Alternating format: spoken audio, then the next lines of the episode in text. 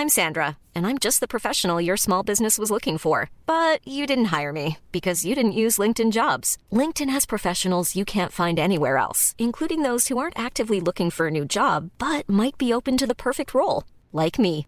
In a given month, over 70% of LinkedIn users don't visit other leading job sites. So if you're not looking on LinkedIn, you'll miss out on great candidates like Sandra. Start hiring professionals like a professional. Post your free job on linkedin.com/people today.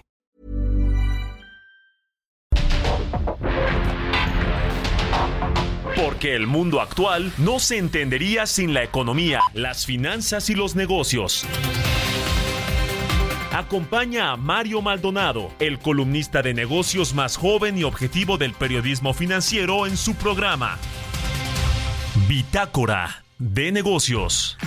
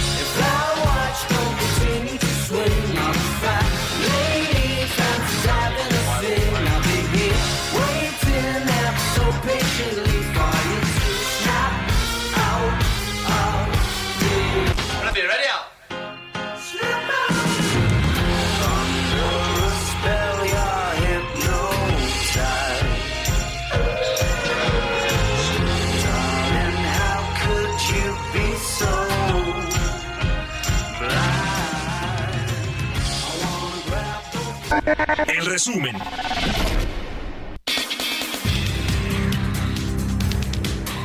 El presidente Andrés Manuel López Obrador refrendó que México no está a favor de la guerra luego de que la embajada de Israel en nuestro país expresó su inconformidad por sus declaraciones de no tomar partido tras los ataques del grupo terrorista Hamas.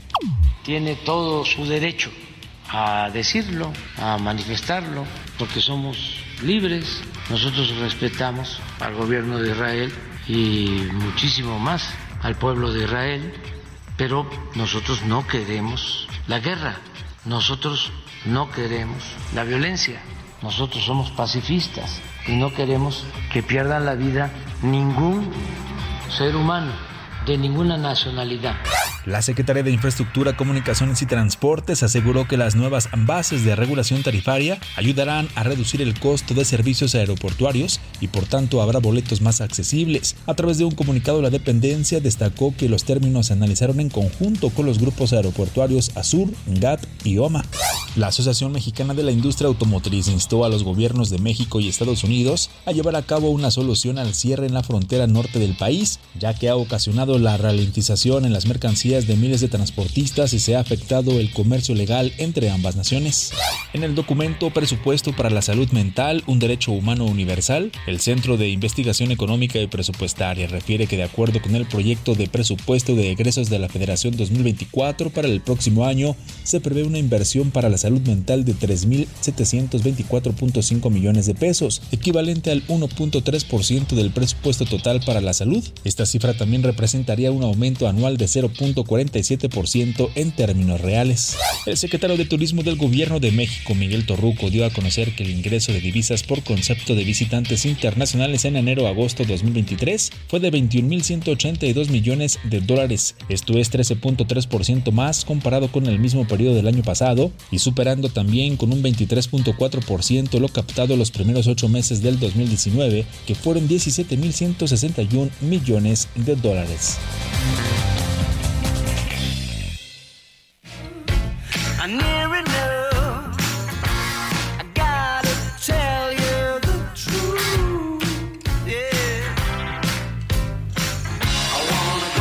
¿Qué tal? ¿Cómo están? Muy buenos días. Bienvenidos a Bitácora de Negocios. Yo soy Mario Maldonado y me da mucho gusto saludarlos como todos los días aquí en la cabina del Heraldo Radio. Hoy es miércoles, miércoles 11 de octubre del 2023 y nos da mucho gusto saludarlos a todos y a todas a quienes nos escuchan aquí en la capital del país por la 98.5 de FM también a quienes nos siguen en el interior de la República Mexicana a través de las estaciones hermanas del Heraldo Radio o nos ven en el streaming que está en la página heraldodemexico.com.mx. Eh, también a quienes escuchan el podcast de Bitácora de Negocios a cualquier hora del día. A todos y a todas, de verdad, muchísimas, muchísimas gracias. Y bueno, pues comenzamos con un poquito de música y de información de resumen, estamos escuchando a los Arctic Monkeys. Nos hizo caso Jesús Espinosa y va a poner el resto de la semana a esta banda de rock inglesa que estuvo presentándose en el Foro Sol recientemente el 6 y 7 de octubre en, la Ciudad de México. Eh, y 6 y 7 de octubre, ¿no? Y esta que escuchamos de fondo se llama Snap Out of It, Snap Out of It, de los Arctic Monkeys. Es de su quinto álbum de estudio, AM, y fue lanzada como sexto sencillo general de eh, el álbum el 9 de junio del 2014. Y bueno, pues es de este, de este grupo, de esta banda de los Arctic Monkeys, que los vamos a estar escuchando esta semana y hoy aquí en Bitácora de Negocios. Vamos a entrarle a la información, a más temas. Vamos a hablar con Roberto Aguilar en breve sobre lo más importante que sucede en las bolsas y en los mercados financieros. Las bolsas están a la espera de las minutas de la Fed y el dato de la inflación sube la apuesta de más estímulos de China. Janet Yellen insiste en el aterrizaje suave de la economía estadounidense pese a la agitación en el Medio Oriente con la guerra entre Hamas e Israel. Y las ventas del gigante Louis Vuitton, Genesis, Moet, todas estas marcas tienen este gran conglomerado de empresas francés, decepcionan y arrastran al sector de lujo en Europa. No reportó buenos datos esta empresa de uno de los hombres más ricos del mundo. Le vamos a entrar a esos temas con Roberto Aguilar. Vamos a platicar con Ramón de la Rosa, subdirector de Economía en Actimber, sobre la venta de autos que eh, está creciendo bien, lo mismo que la producción. Y, dice el presidente del observador, por cierto, que no les ha afectado a las eh, industrias nacionales de autopartes y de producción de autos la crisis en Estados Unidos, el paro laboral del sindicato y de las uniones de trabajadores de Estados Unidos en el sector automotriz. Así que, bueno, pues eso dice el presidente. Y, y, tiene sus otros datos los autoparteros que, aunque efectivamente no les ha afectado de sobremanera este paro. Vamos a hablar con José Medina Mora, presidente nacional de Coparmex, sobre el tema del cambio a la TUA, que el golpe a los aeropuertos que le hemos platicado aquí desde la semana pasada. Eh, eh, dice la Coparmex que esto afecta al Estado de Derecho, ahuyenta las inversiones en el país y sin duda, pues sí es un tema que que al, cambiar reglas del juego sin consensuar, sin negociar, sin sentarse a la mesa con todos los involucrados, como es el sello de la casa de la 4T, pues sí genera incertidumbre eh, y ahuyenta inversiones y, pues pone en entredicho el respeto de los contratos y del Estado de Derecho, la verdad. Y vamos a hablar, eh, se nos quedó ayer pendiente Ramsés Pech, analista de energía, sobre la la comparecencia de Octavio Romero en la Cámara de Diputados, el director de Pemex, y también sobre eh, todo este asunto de si no vendió petróleo a Cuba, si le quitaron un crédito por eso, eh, y también el tema del endeudamiento de Pemex. Vamos a entrarle a varios temas que tienen que ver con, con esta empresa, vamos a enlazarnos también a la frontera norte de México con Estados Unidos para hablar sobre el tema de la migración y de la reapertura ya finalmente de los puentes fronterizos del el estado de Texas que conectan con México. Y eh, le vamos a entrar a, otros temas, por supuesto, el seguimiento de lo que sucede allá en el Medio Oriente, en, este, en, este, en esta guerra, en este recrudecimiento del conflicto entre Israel, el Estado de Israel y Hamas. 6 con 12 minutos de la mañana, quédense con nosotros de aquí hasta las 7 y vámonos a otra cosa.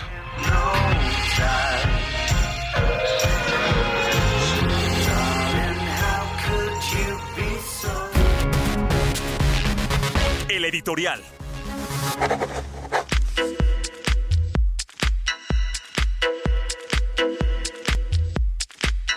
Y bueno, como era de esperarse, ayer Morena, la Comisión de Presupuesto y Cuenta Pública de la Cámara de Diputados aprobó una iniciativa de Morena que fue empujando, impulsando Ignacio Mier, el coordinador de los diputados de este partido, para extinguir eh, los fideicomisos, 13 de los 14 fideicomisos del Poder Judicial de la Federación, como era de esperarse, los cuales eh, representan un total de 15 mil millones de pesos y que pues les van a quitar prestaciones a todos los trabajadores del Consejo de la Judicatura Federal y de la Suprema Corte de Justicia de la Nación.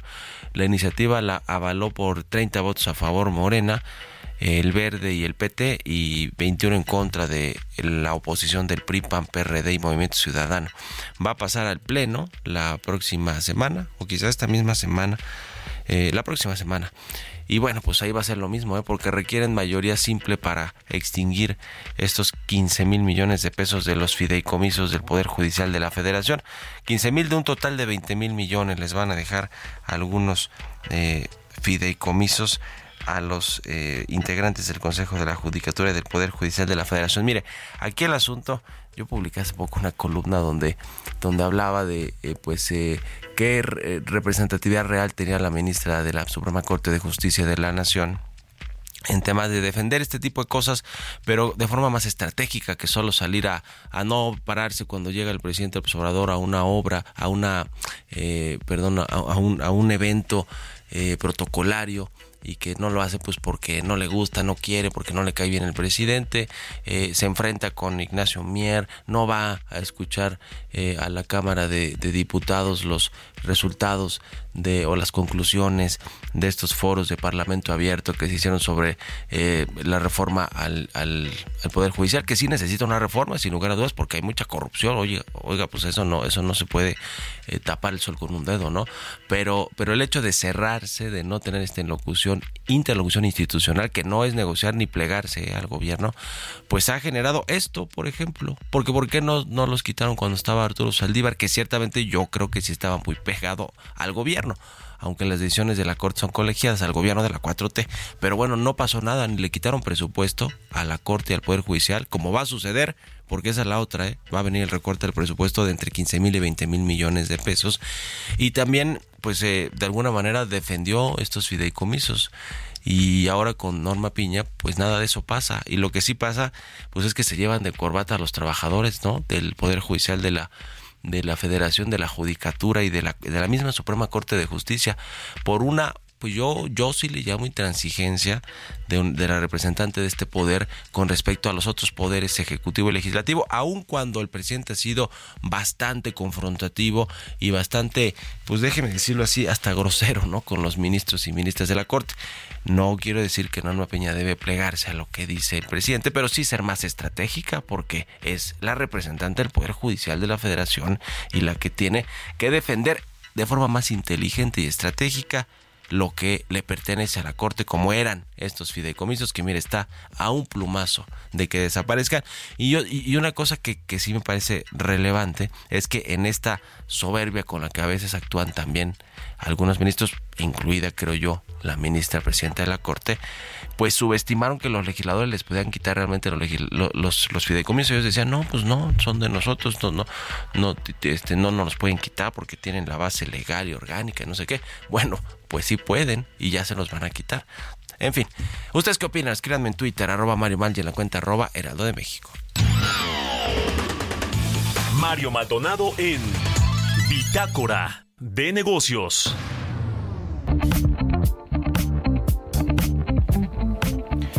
Vamos a platicar con Ramón de la Rosa, subdirector de Economía en Actimber. ¿Cómo estás, Ramón? Buenos días.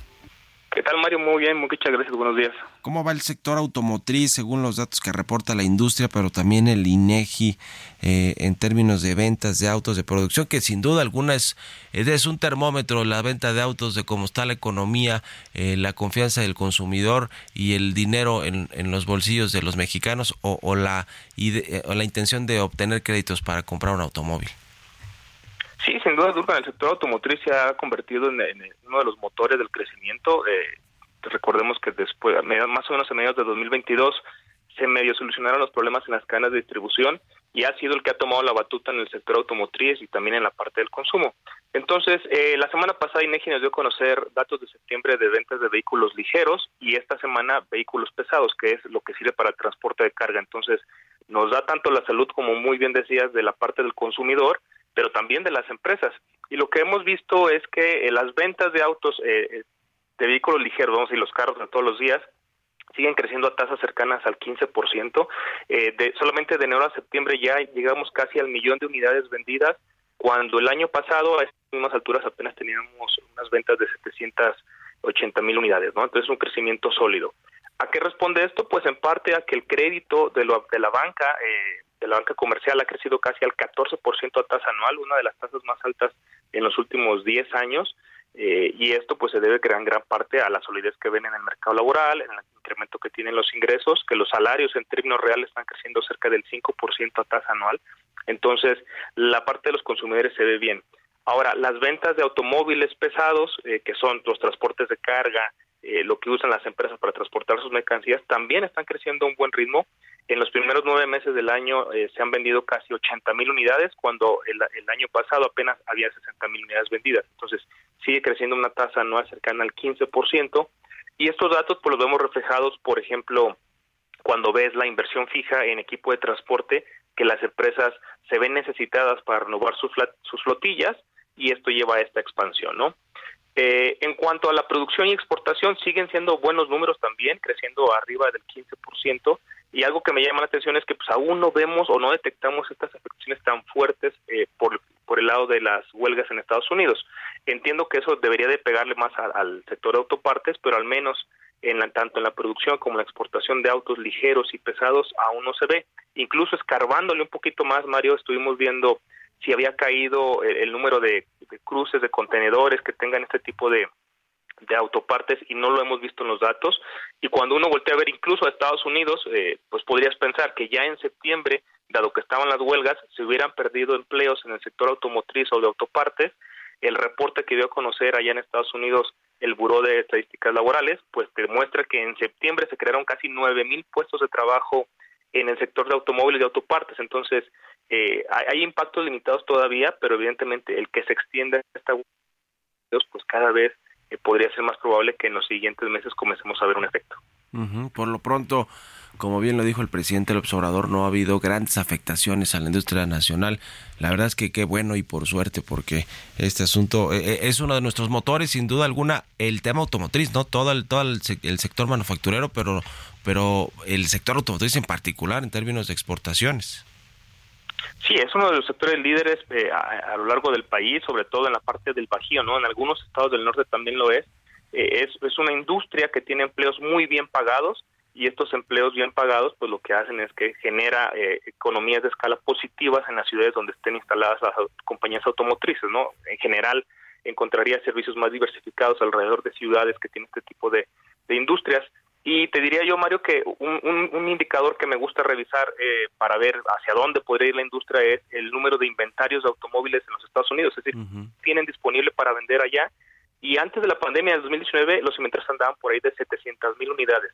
Y actualmente están ahí abajito de las 200 mil. Entonces, están muy bajos los inventarios en Estados Unidos y esto hace que pues haya una demanda muy fuerte y con todo el rezago que hay en la demanda en los Estados Unidos, pues el panorama para la industria luce eh, sólido, si bien podremos tener algunos tropiezos si se manifiesta un poco más esta afectación de las huelgas de corto plazo, pero de mediano plazo se ve todavía la industria positiva. Muy bien, pues muchas gracias, como siempre, Ramón de la Rosa, subdirector de Economía en Actimber. Muchas gracias y buenos días. Buen día, Mario. Hasta luego, 6 con 21, vamos a otra cosa. Economía y mercados. Roberto Aguilar ya está aquí en la cabina del Heraldo Radio. Mi querido Robert, buenos días. ¿Qué tal, Mario? Me da mucho gusto hablar de ti y a todos nuestros amigos. Fíjate que las bolsas mundiales subían, animadas por las esperanzas de estímulos en China. Ayer trascendió esta nota de Bloomberg de que el gobierno prepara justamente un mayor déficit para apoyar la recuperación de su economía y la caída de los rendimientos de los bonos, mientras que el dólar se mantenía estable antes de la publicación de las minutas de la última reunión de la Reserva Federal y las cifras de inflación de Estados Unidos que se van a conocer el día de mañana.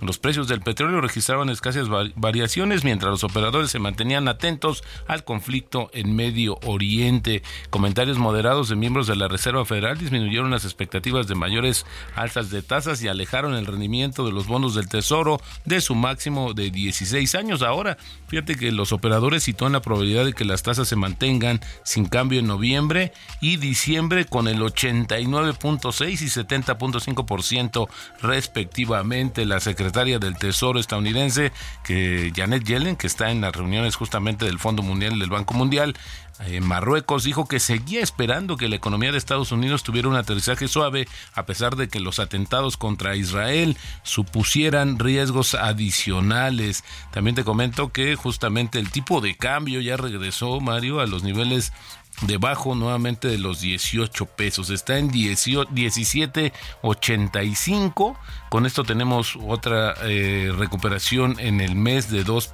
perdón, una pérdida de 2.65%, la ganancia acumulada en el año de 8.27% y lo interesante es que apenas justamente el lunes eh, se marcó un nivel de 18.41, pero bueno, pues la recuperación de los mercados también ha sido importante, ya eh, implicó también el fortalecimiento o el regreso del peso fortachón, así es que bueno, esperamos también lo que suceda con estas minutas y los datos económicos de Estados Unidos. Pues entonces se ve bien el, tipo de cambio. Bueno, no tan bien, aunque se ha recuperado, ¿no? Pero en, lo que va del mes no le ha ido bien, ¿no? No, exactamente. En lo que va del mes se ha tenido una caída importante, pero bueno, se ha recuperado igual, te decía, el ritmo de los mercados internacionales. Y los mercados, a propósito de este tema de Israel y Hamas, Robert, no sobre reaccionaron esta vez como sí sucedió con el caso de eh, Ucrania, ¿no? De la invasión rusa a Ucrania y la guerra que comenzó. Fíjate que exactamente no, no ha sucedido así.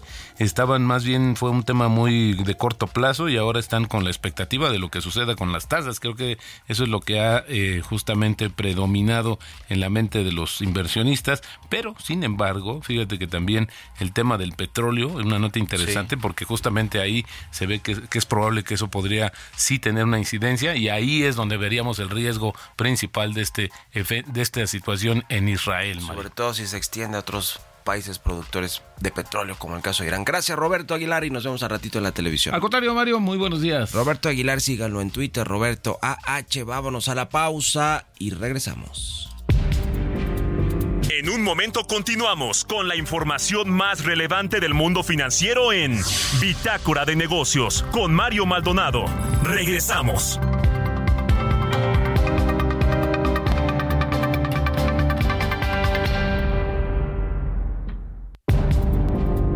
Estamos de vuelta en Bitácora de Negocios con Mario Maldonado.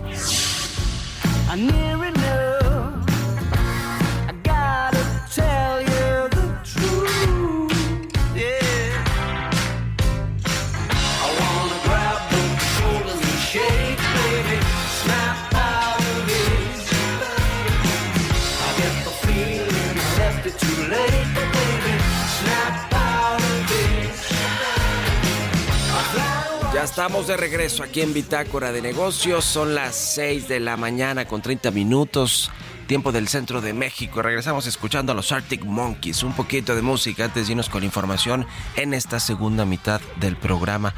Estamos escuchando esta canción que se llama Snap Out Snap Out of It, Snap Out of It de los Arctic Monkeys, que es una banda británica que se presentó en el Foro Sol el 6-7 de octubre pasados y por eso la estábamos escuchando. Además, pues suenan bien estos británicos de los Arctic Monkeys.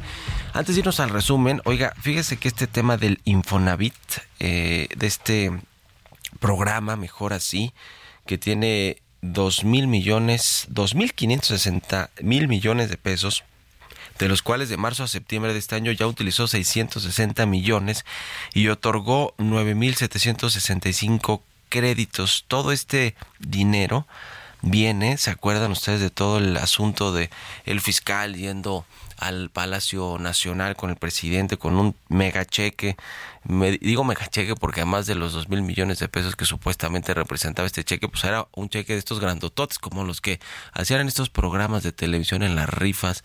¿Se acuerda que sacaban estos chequesotes? Bueno, así más o menos fue el fiscal Alejandro Gers Manero Palacio Nacional a hablar de este asunto, que después se volvió todo un tema ¿eh? de si sí si, si, realmente se recuperó ese dinero, esos dos mil millones de pesos, eh, por, por un tema pues de presuntamente corrupción del sexenio anterior.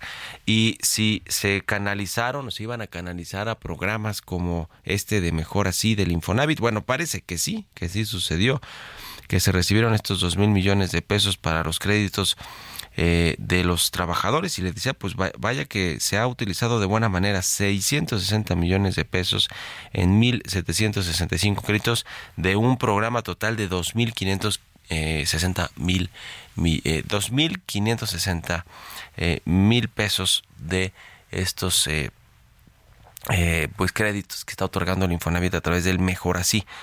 Toda la, información siempre está ahí disponible en las páginas del Infonavit y también en pues en su cuenta individual ahí de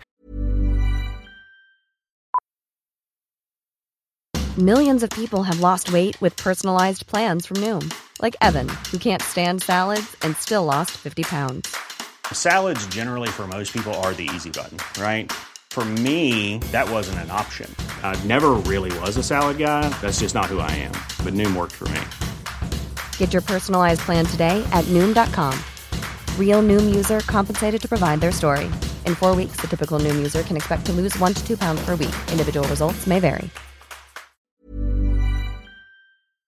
De trabajador y de y su cuenta personal del Infonavit que pues siempre vale la pena checar para ver qué otras cosas se pueden hacer porque hoy ya nada más es ya no nada más obtener crédito para comprar vivienda sino para ampliar para mejorar la vivienda para comprar una doble un, otra vivienda pues antes solo se podía una eh, en fin hay varias cosas que se han cambiado yo creo para bien en este sexenio con este instituto de Fondo Nacional de Vivienda de los Trabajadores 6 con 33 y vámonos al segundo resumen de noticias con Jesús Espinosa. Si bien la inflación en México siguió con su proceso de desaceleración, el incremento en los precios de los energéticos prendió los focos de alerta. De acuerdo con datos del Instituto Nacional de Estadística y Geografía, el índice nacional de precios al consumidor creció 0.4% a tasa mensual en septiembre de este año, que resulta la cuarta alza consecutiva, pero la menor variación en tres meses. BBVA México y Banorte concentran el 48% de las ganancias del sistema bancario al cierre de agosto, mismas que ascendieron a 180 1.245 millones de pesos. La utilidad neta obtenida por los bancos que operan en México al octavo mes del año creció 19.2% en comparación con el mismo lapso de 2022, de acuerdo con cifras de la Comisión Nacional Bancaria y de Valores. La Comisión Federal de Competencia Económica emplazó a Walmart a ofrecer pruebas en el juicio por posibles prácticas monopólicas que se investiga desde el 2020 en contra de la cadena minorista. De acuerdo con la dependencia, las faltas por las que se investiga a Walmart de México y Centroamérica corresponden al artículo 56, fracción 2 de la Ley Federal de Competencia Económica. La venta de vehículos pesados al mayoreo ascendió a 4.581 unidades en septiembre, lo que representó una caída de 8.3% frente a las 4.994 unidades comercializadas en agosto, que fue la cifra más alta desde que el INEGI tiene registro de la industria automotriz de vehículos pesados. Entrevista.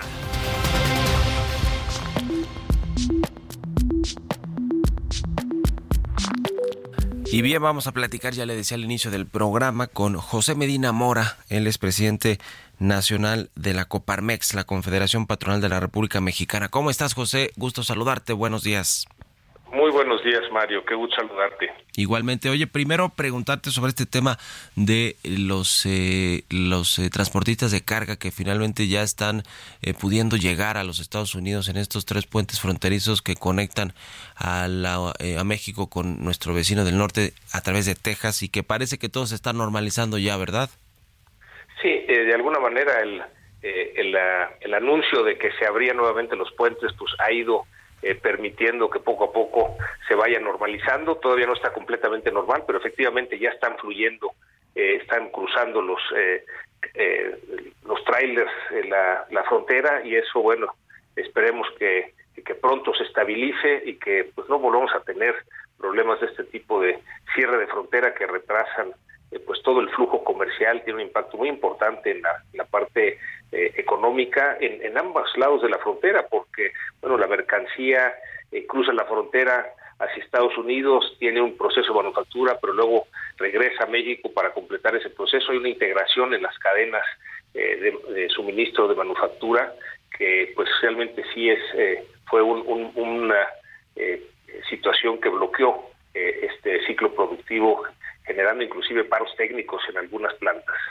Ya, pues qué bueno que todo esto está normalizándose y que ojalá ya no, ya no, eh, pues haya estos eh, o cierres o pues revisiones muy minuciosas que hacen que se retarde la entrada de los de los camiones de los transportistas a Estados Unidos y bueno pues esto eso no le no le viene bien para nada al comercio exterior de, de nuestro país como tampoco pues eh, eh, quizá estos eh, estas decisiones unilaterales del gobierno en, en, materia de aviación que ya habíamos visto varias por ejemplo decretos para mm, llevar operaciones del aeropuerto de la Ciudad de México al aeropuerto Felipe Ángeles y ahora con el tema de los aeropuertos que ciertamente tienen concesiones de 50 años no nos habían tocado al parecer la TUA sí es de las más altas que tenemos en el mundo esta tarifa de uso aeroportuario pero el hecho de que de que se de que se haya digamos hecho unilateralmente unilateralmente sin sentarse primero a platicar, a negociar, a ver la manera de, de, ajustar esas tarifas como lo hacen cada cinco años los grupos aeroportuarios con,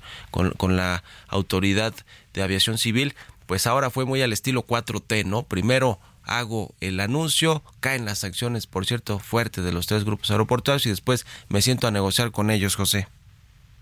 Sí, eh, nos parece eh, eh, una falta grave al Estado de Derecho eh, y señalabas muy bien eh, la causa, ¿no? El, hecho de que haya sido de manera unilateral.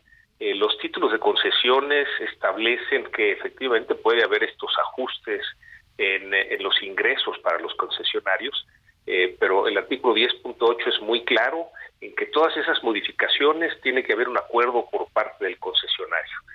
a la hora que se hace este aviso de manera unilateral, esto genera incertidumbre, Mario, y es parte de lo que detiene las inversiones que pueden llegar a nuestro país. Es decir, la señal que enviamos a todo el mundo es muy mala en el sentido de que pues puedes tú tener una concesión en México y pues unilateralmente el gobierno puede decir te la cambio sin que se haya un apego a lo que el, el contrato, la concesión, el título de concesión mismo establece. Eh, esto nos parece muy grave y como bien decías, Mario, no es la primera vez. También cuando eh, pues toman una parte de la vía feria que estaba concesionada a Ferrosur y lo toman, digamos, con la Guardia Nacional armada, digamos, la imagen que se da internacionalmente es muy mala. Es decir, se trata de una concesión que desde luego el gobierno puede cancelar anticipadamente siempre y cuando pues haga el pago económico del daño que está causando el concesionario, pero es una facultad que tiene el gobierno. Pero nuevamente es la manera de hacerlo. Eh, bien lo señalas en el caso de los aeropuertos, el anuncio unilateral pues hace que los mercados haya una señal de alarma, los fondos importantes en Estados Unidos eh, llamaban diciendo qué está pasando en México, cómo es posible que se dé una, un anuncio así unilateral. Claro, los mercados responden, independientemente de esta caída en el valor de las acciones de los grupos aeroportarios, nos parece que el mayor daño es lo que se da hacia eh, internacionalmente, eh, digamos, la señal de que pues no necesariamente se va a respetar la ley para aquellos que invierten en nuestro país. Y, Mario, cuando platicamos con las empresas eh, de Estados Unidos, de Canadá, de Alemania, de España, de Japón, por mencionar algunas, eh, lo que nos preguntan es si invierten en México, si la ley los va a proteger.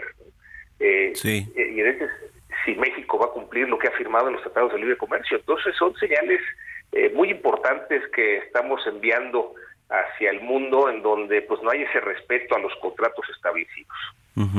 Ese es el, el tema de, fondo y parece que ya hay mesas de, trabajo de, para hablar de, este asunto, aunque pues eh, la, yo creo que la, la, idea original del gobierno es que se reduzca este cobro de la tarifa de uso de aeropuerto por parte de los tres grupos que, que tienen concesionados varios de los aeropuertos en México y, y, que se llegue pues a un acuerdo, pero bueno, después de que ya se cayeron sus acciones y perdieron mucho dinero en la bolsa, aunque sea de manera virtual o momentánea, pero pues es un golpe sin duda alguna al patrimonio de los inversionistas y no solo de los empresarios nacionales que que están a cargo, digamos, de los grupos aeroportuarios, además de que los operan y los administran, sino de muchos fondos internacionales. Y ahí también, pues puede venir un problema, ¿no? Porque bien, ellos podrían presentar sus quejas, denuncias eh, o, demandas, pues, a nivel internacional por las afectaciones de estas decisiones que, que pues, lucen, lucen un tanto ilegales, ¿no, José? Sí, digamos que no respetan lo que establece eh, el título de concesión eh, digamos, si nos ponemos en los zapatos del aeropuerto de París, que acaba de ser una inversión importante en OMA, sí, eh, pues, eh, apenas hace la inversión y cambian las condiciones, es decir, no podemos hacer estos llamados unilateralmente estos cambios porque pues alteran, desde luego no nada más a los grupos aeroportuarios en este caso, sino internacionalmente a todas las inversiones que pueden llegar al país y, en ese sentido, digamos, si va a bajar el TUA y esto es en beneficio del consumidor, hay que celebrarlo, pero esto tiene que ser a partir de un diálogo en donde hay un acuerdo, tanto del gobierno como de quien tiene el, eh, título de concesión, y entonces ya se hace el anuncio público. Entonces, digamos, a partir de un acuerdo, a partir del diálogo, pues esto manda señales correctas, es decir, se cumple lo que establece la ley en cuanto a cómo se modifican estas concesiones. Eh, por otro lado, digamos, el argumento de que ganan mucho dinero, pues qué bueno que eh, un grupo eh, de inversión pueda hacer rentable una operación, porque eso contrasta, Mario, con pues el aeropuerto el AIFA, por ejemplo, que es deficitario, ¿no? o sea, el gobierno demuestra una vez más que, digamos, lo que debe hacer es la normativa, pero no la, operación de los mismos aeropuertos, ¿no? Porque precisamente cae en estas en estos déficits. No es la función del gobierno hacerle de empresario y estamos viendo pues eh, varias de estas eh, eh, concesiones y varias de estas empresas que pues serán dirigidas por el gobierno o por el ejército no nos parece que sea la función que deban tener pero volviendo al tema si bien es cierto que es positiva la señal de que pueda bajar el TUA y esto beneficia a los consumidores, es más importante que se respete la ley y que se mande eh, una señal de que pues cualquier empresa, cualquier persona que invierte en nuestro país puede estar segura que se va a respetar eh, la ley, que hay Estado de Derecho. Eso es lo que tenemos que, enviar como señal al mundo. Bueno, pues ahí está. Falta un, un año, casi, sí, un año básicamente, un poquitito menos para que concluya este sexenio y veremos pues qué, eh, cómo, cómo le va también a los otros partidos y al oficialismo en las elecciones del próximo año y también cómo pues cómo va eh, eh, poniéndose de manifiesto todo este tema de del respeto a las inversiones, al Estado de Derecho y, y de la confianza de los inversionistas en, en lo que venga en el, en el próximo gobierno. Pues gracias, como siempre, José Medina Mora, presidente nacional de Coparmex, y estamos en contacto. Muy buenos días. Muy buenos días eh, y un saludo, Mario, especial para ti y para toda tu audiencia. Que estés muy bien, igualmente para ti. Buen miércoles. 6 con 45, vamos a otro, a otro tema. Mario Maldonado en Bitácora de Negocios.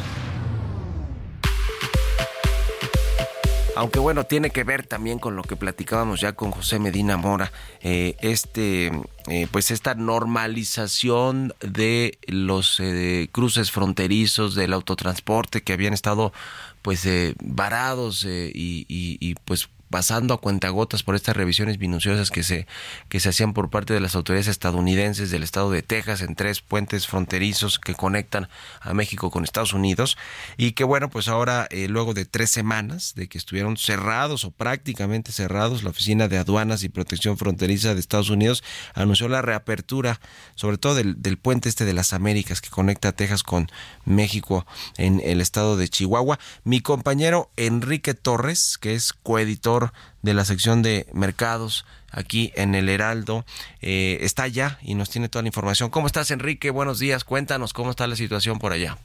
Mario, ¿cómo estás? Muy buen día para ti y tu auditorio. En efecto, estamos en Ciudad Juárez. Este, estamos, ayer hicimos un recorrido eh, precisamente por el puente Las Américas, que se reabrió después de estar 21 días cerrado. Y nos comentaba el señor Sotelo, que él es el vicepresidente de la Cámara Nacional del Autotransporte de Carga, que pues, esta medida es insuficiente, ya que por este puente regularmente pasa 20% de la carga que se mueve eh, por Texas hacia, de México hacia Texas, pero eh, eh, se tiene una demanda de más de 1.500 camiones que pasan por ese lugar que están parados ahorita. Entonces realmente no, como bien mencionaste hace rato, está pasando a cuentagotas toda la mercancía. De ahí nos, nos fuimos a otro puente, se llama San Jerónimo, San Jerónimo Santa Teresa, pero este pasa por Nuevo México y ahí hay filas que alcanzaron hasta 20 kilómetros ayer. Eh, están pasando también poco a poco por la demanda, que es bastante, y según nos comenta Canacar, eh, hay unos 20 mil camiones que están con retraso. Eso está generando que haya mercancía parada estimada en 2 mil millones de dólares. Los sectores muy, mucho más afectados son los de la industria manufacturera, ya que por este lugar pasa sobre todo mercancía de la industria automotriz, la industria electrónica, y pues realmente se está viendo parada sobre todo la, la cadena de suministro. Hoy, este, a las 9 de la mañana va a haber una rueda de prensa acá, este, Canacar y Coparmex la van a dar a conocer, para saber este, qué tanto ha tenido impacto esta medida que ha tomado el gobernador de Texas de revisar exhaustivamente los camiones mexicanos para evitar el flujo de migrantes. Este, así es la cosa que tenemos hasta el momento, Mario. Eh, están a la espera de que se reabran los otros puentes que, que conectan a, Chihuahua con Texas, eh, porque ese es, ese es, el asunto, ¿no? Porque nos decías que por este de las Américas se cruza apenas 20% de todo el comercio exterior que va de Chihuahua a los Estados Unidos. Sí, sí es. Este, lo que piden sobre todo es que el puente Zaragoza, que es el que por, el que pasa 70% de la mercancía normalmente, se eliminen esas medidas tan exhaustivas de revisión, que se haga el flujo normal que se tiene y sobre todo que se respete algo que le llaman el City Pad.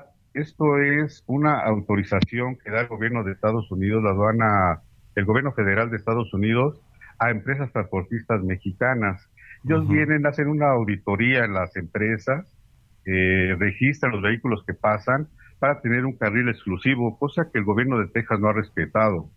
Entonces, esto está provocando que el tráfico sea muy lento y lo que están pidiendo sobre todo al gobernador de Tejano es que, que quite esas medidas de revisión tan exhaustivas para que siga el flujo normal que se estaba teniendo en la revisión de camiones. Ellos alegan sobre todo que nunca han encontrado migrantes en sus camiones, entonces no saben por qué están tomando esa decisión de revisar minuciosamente los vehículos. Qué cosa. Pues estamos en contacto. Enrique Torres, coeditor de mercados aquí en el Heraldo, y muchas gracias por el reporte. Buenos días. Buenos días. Este, aquí estamos a la orden. Que estés muy bien. Hasta luego. 6 con 49. Vámonos a lo último. Bitácora de negocios con Mario Maldonado. Ya le decía que teníamos pendiente esta plática con Ramsés Pecha, analista del tema energético. ¿Cómo estás, Ramsés? Buenos días. Buenos días, ¿cómo estás? Gusto saludarte. Oye, ¿qué te pareció a la comparecencia de Octavio Romero en la Cámara de Diputados? ¿Qué rescatas? Y, yo pongo ahí sobre la mesa el tema del endeudamiento de Pemex, los créditos y este asunto de si le vendió no petróleo o le regaló a Cuba. Bueno, mira, básicamente de todo lo que pude escuchar de no tan rico el intercambio de información que podemos ver, sobre todo lo que podemos decir es que Pemex hoy en día la mayor cantidad de ingresos que tiene es por la venta de combustibles, principalmente de gasolina y diésel. Hoy tiene más del 82% del control de todo el diésel que se distribuye gasolina en este país. Y esto significa que Pemex, parte del negocio que era la extracción de los hidrocarburos, está pasando a un segundo plano. ¿Por qué? Porque no, no hay crudo suficiente si es que las refinerías llegasen a estar por arriba del 80%. Y como dijo ya el director de Pemex ahí en su presentación, la refinería del mercado va a empezar a trabajar comercialmente hasta por ahí del 2024. ¿Qué día, qué mes? Pues todavía no sabemos. Y sobre el endeudamiento, eh, lo que podemos observar es lo siguiente, es que ahorita con el conflicto que estamos viendo y que estamos viendo que los mercados todavía no, no se demuestra la realidad y, hay que esperar que Estados Unidos se sube o no baja las tasas de interés dependiendo del precio del barril, creo que Pemex la tiene muy difícil ir a buscar en los mercados el refinanciamiento de la deuda que está por vencer y sobre todo a qué tasa de interés, siempre y cuando Pemex salga, si en este caso saldría el gobierno, pues hay que ver también las consecuencias. Y sobre lo de Cuba, lo que tú acabas de platicar, que no se donó, la pregunta aquí es, acuérdate que Pemex tiene que presentar su formato F20 y el F6 cada, cada año, aunque no, no, es, no, no es obligado porque no cotiza en la Bolsa de Valores. Pero ahí tiene que decir si, si vendió, donó o dio la cantidad de crudo a Cuba, como todo mundo, eh, con la información que, que hemos visto, que se ha dado. Entonces aquí la pregunta es, ¿cómo lo van a poner el próximo año y qué, consecuencias vamos a tener el próximo año si en el dado caso se vendió. Oye, ¿cómo ves el tema del el mercado petrolero con todo el asunto del Medio Oriente, de la guerra que se desató entre Israel y Hamas o que se recrudeció el conflicto militar que podría pues eh, escalar a otros países, sobre todo si se comprueba, por ejemplo, que Irán participó en, eh, proveer armamento y estrategia para este ataque? ¿Qué, qué, qué opinas de cómo puede, lo que puede pasar en el corto plazo en este mercado petrolero mundial? Bueno, si, si te acuerdas, Arabia Saudita está con Israel, y estaban por firmar un acuerdo, sobre todo De, de, un, acuerdo diplomático. ¿Y qué es lo importante? Acuérdate que Israel está rodeado de muchos enemigos y esos enemigos no congenian con Estados Unidos y con parte de algunos países de Europa. ¿Qué significa? Que Israel es el único acceso al Mediterráneo y hoy lo Arabia Saudita lo que quería es poder pasar algunos ductos tanto de crudo como de gas. Acuérdate que la salida al Mediterráneo le ahorraría a Arabia Saudita pasar por el estrecho de Hormuz. Acuérdate que este estrecho de Hormuz es donde está enfrente de las costas de Irán y en meses pasados hemos visto que han habido barcos que han sido capturados por Irán, hemos visto restricciones para el paso de ciertos barcos y en ese estrecho que está enfrente de Irán pasa más del 25% del crudo que se comercializa en, el mundo. Entonces ahorita hay que ver dos vertientes. Si Irán se, se, llega a meter de lleno a esta guerra y cierra lo el estrecho, bueno, se incrementarían automáticamente los precios. Y si Estados Unidos sanciona a Irán y descubre que sí ayudó a Hamas, no a los palestinos, a Hamas a, hacer este ataque a, la parte de Israel, vamos a ver un inconveniente de una salida de crudo en el de, crudo de, Irán, de exportación que tenía, y el problema va a estar sustanado porque ya Arabia Saudita ya, ya se comprometió en enero a incrementar a un millón de barriles. Entonces, hoy en día vamos a ver una geopolítica muy muy muy muy variada, mucha incertidumbre directamente si sube el precio del barril, sube la inflación, sube la inflación y esto va a ser una consecuencia de que se incrementó el precio de la gasolina y si se incrementa el precio de la gasolina y la inflación al mismo tiempo en Estados Unidos, automáticamente la FED tiene que subir la tasa de interés. Sí, sí, sí, totalmente. Venía ya la expectativa de que bajaran las tasas de interés y si se complica el mercado petrolero, pues eh, no, va a suceder este escenario. Oye, te agradezco como siempre, Ramsés, estos minutos. Muchas gracias y buenos días. Buenos días, que tenga buen día. Cuídate, muy bien. Es Ramsés Pech, analista del sector energético. Con esto nos despedimos. Gracias a todos y a todas ustedes por habernos acompañado. Este miércoles aquí en Bitácora de Negocios se quedan en estas frecuencias del Heraldo Radio con Sergio Sarmiento y Lupita Juárez. Nosotros nos vamos a la televisión, al canal 8 de la televisión abierta, a las noticias de la mañana y nos escuchamos aquí mañana tempranito a las 6. Muy buenos días.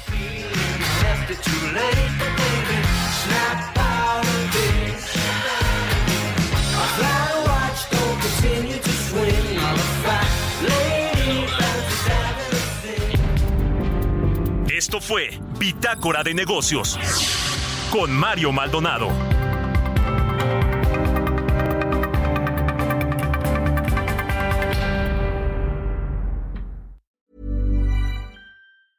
Mom deserves the best, and there's no better place to shop for Mother's Day than Whole Foods Market. They're your destination for unbeatable savings, from premium gifts to show-stopping flowers and irresistible desserts. Start by saving 33% with Prime on all body care and candles. Then get a 15-stem bunch of tulips for just $9.99 each with Prime. Round out Mom's menu with festive rosé, irresistible berry chantilly cake, and more special treats. Come celebrate Mother's Day at Whole Foods Market.